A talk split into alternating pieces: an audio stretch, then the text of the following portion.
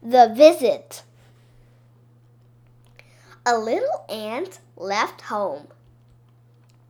She walked over a stone, step by step. She walked over a leaf, step by step. She walked over another stone, step by step.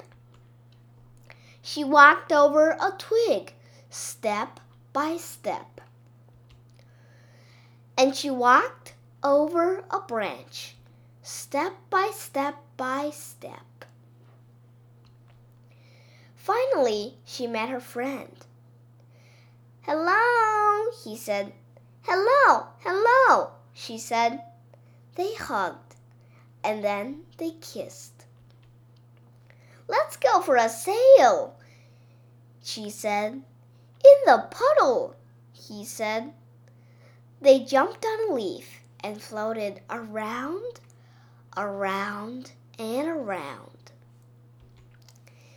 Then they got out and sat for a while. Oh, oh, she said, now I have to go home. She stepped up onto the branch. I'll come visit you next, he said. She walked step by step across the branch. Goodbye, he called out. Goodbye, she called back.